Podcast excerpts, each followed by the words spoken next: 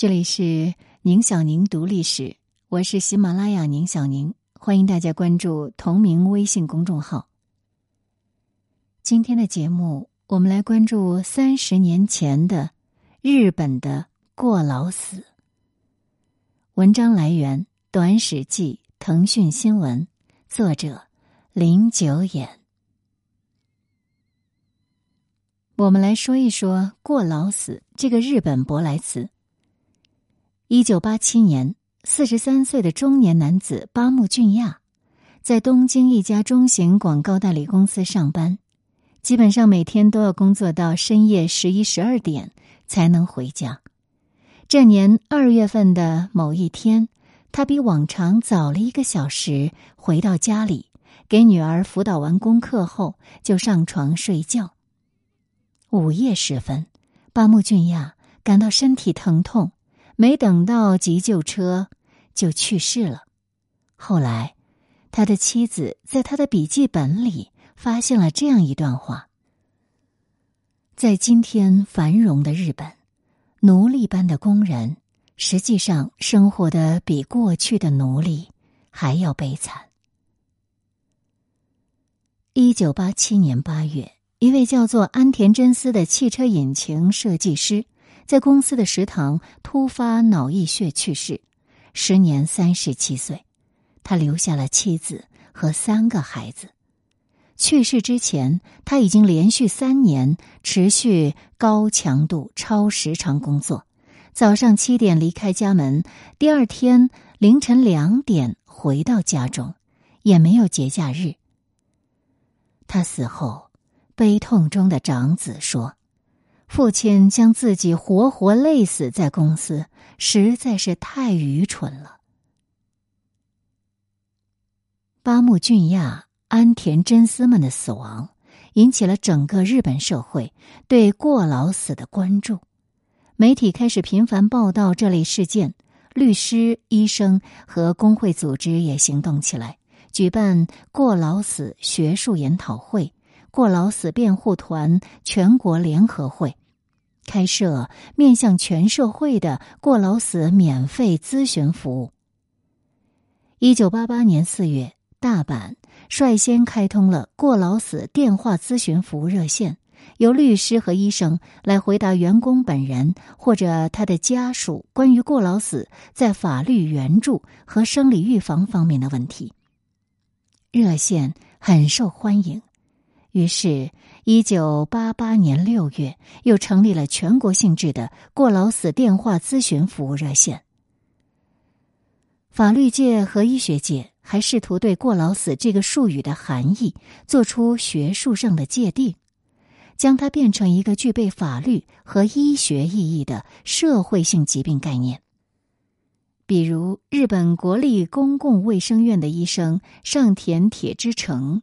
他曾经提供过这样一种关于过劳死的定义：劳动者在生理条件承受不了的情况下进行劳动，正常的生活和工作秩序遭到破坏，其结果是疲劳过度，但仍在进行着过度的劳动，导致高血压及动脉硬化，最后造成致命的崩溃。再往后。因为无法承受超时长工作而自杀，或者诱发哮喘等疾病死亡，也被归入了过劳死的范畴。在上世纪九十年代初发表的一篇论文里，上田铁之成披露，他咨询调查了二百零三例过劳死，结果发现：一，男性占据着压倒性多数，共计一百九十六例；二。死亡年龄最小的只有二十一岁，最大的六十七岁。三，只有不足百分之十五的人在发病后被抢救了回来，其余全部死亡，超过半数是在二十四小时内猝死。四，疾病类型以心脑血管疾病为最多。五，三分之二的病例每周至少需要工作六十个小时以上。半数以上的休息日必须用来加班，属于长时间、超长时间劳动。附带提一下，根据日本总务省统计局一九八八年发布的一项劳动力调查，当时的日本长期必须每周工作六十个小时以上的劳动者，共计有七百七十七万人之多，平均每四个男性中就有一个。此外，一九八九年的一项调查显示，在日本的大公司，有百分之四十五点八的科长与百分之六十六点一的部长。也就是中层干部认为自己有可能会过劳死。读卖新闻一九九二年的一篇新闻报道则说，根据他们的问卷调查，有多达百分之四十八的职员或者他的家属在担忧过劳死，而且从年龄结构来看，可以说对过劳死感到不安是从三十五岁开始的。总体而言。上世纪八十年代末、九十年代初的这场全民关注，不但让“过劳死”这个概念在日本人尽皆知，也多多少少推动了日本政府对打工人权益的保护。比如，第一，开始在人口调查报告中发布壮年期疾病猝死的数据；第二，推行一周休息两天的制度。发放由东京医学研究中心编著的《过劳死预防手册》。三、采纳医学界对过劳死的一些新的定义，放宽心脑血管疾病的工伤认定标准，被全国劳动基准监督署认定为工伤的过劳死案例随之不断增多。第四，立法跟进，一九八八年劳动基准法修订生效。就雇员的最长工作时限和强度做出了规定，明确了违法雇主的刑事责任。一九九二年出台了促进减少工作时间的临时措施法，将工人每年的工作时间减少到一千八百个小时。一九九九年通过了关于过劳死自杀的工伤认定标准。二零零四年实施了过劳死等预防措施促进法。二零一六年，内阁会议又通过了预防过劳死对策白皮书。值得深思的是，在引起这场全社会关注之前，“过劳死”这个词已经诞生了约十年之久了。一九七八年就诞生了。而且，在这个词诞生之前，也已经有许多人成了过劳死的受害者。比如，一九六九年，一位在日本第一大报配送部门工作的二十九岁年轻人，在经历了长时间的加班后，突然中风死亡。尽管当时还没有“过劳死”这个词，但这位打工人的遭遇已可谓典型的过劳死。于是，就很自然的生出一个问题：为什么日本社会关于过劳死的大讨论没有发生在上世纪的五十年代、六十年代和七十年代，而偏偏是八十年代末、九十年代初呢？这背后或许至少存在着两重原因：第一，二战结束后的日本百废待兴。日本人的工作时长虽然自五十年代起就远远高于欧美国家，但是相对于刚刚过去的更悲惨的战争年代，这种工作上的过劳要显得更容易被忍受。这也是为什么许多著作在谈及日本崛起时，经常感慨：二战前出生的日本人在工作上更加吃苦耐劳。第二。自五十年代到七十年代，日本经济尚处在增长期，过劳或多或少可以有一点物质补偿，受不了过劳，然后再去另谋去处的机会也要多一些。直到八十年代末九十年代初，经济下滑，所谓失落的十年到来了，过劳很难有物质补偿了。放弃过劳，那也很难寻到更好的新工作的机会。当过劳变成一种难以逃遁、只能无奈接受的东西，关于过劳死的忧虑也就空前弥漫开来。耐人寻味的是，尽管有媒体关注，有律师和医生提供帮助。在上世纪八十年代末的那场过劳死全民关注中，打通热线电话前去向专业人士咨询过劳死问题的，大多数都是职员们的妻子，而并不是深陷在过劳困境中的职员本人。这些妻子们告诉调查者：“他早上起得早，晚上睡得晚，回到家也要一直打电话，直到半夜。”节假日也要去公司加班，每天都忘我工作，但也曾经说过有点累。我想，他去世的主要原因还是压力过大和睡眠不足吧。我丈夫在公司的桌子上铺垫子小睡，也利用上班、下班路上的时间睡觉。虽然我是他妻子，却不知道他在单位具体做什么。他每天都加班，加班到夜里十二点左右，一点才能到家。公司有一百多名员工都没有加班费，夜宵就是一碗拉面。他总是很疲惫，死前不久还抱怨说已经到极限了，非累死不可。如今只剩下我们母女两人。也许，丈夫们的沉默。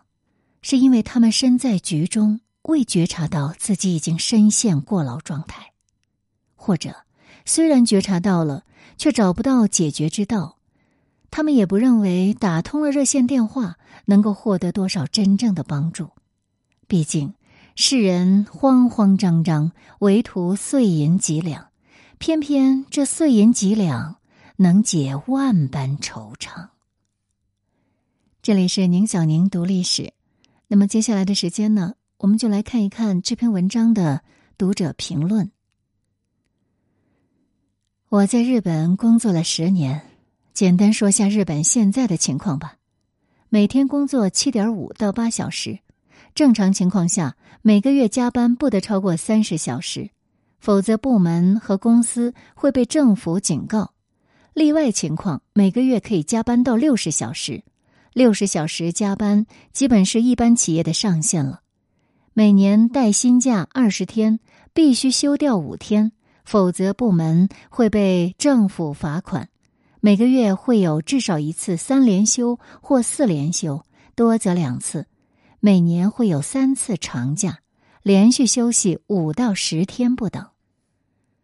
好多人说过劳死是资本和资本家的错，说难听点儿。简直是鼠目寸光，看问题只看表面。资本家能剥削员工，主要是因为他在企业内部掌握大权。这和九年前以来体制内工作量暴增，导致国内基层公职人员工作负担剧增是一个道理。能直接剥削人力且推卸责任的，唯有社会权力，而绝非资本这个表象。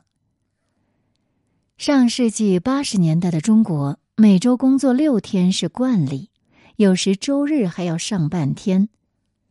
一九八六年初，中国科学技术发展研究中心主任胡平向时任国家科委主任宋健提出，在中国缩短工时、实行双休日的建议。宋健就问：“这样有什么好处呢？”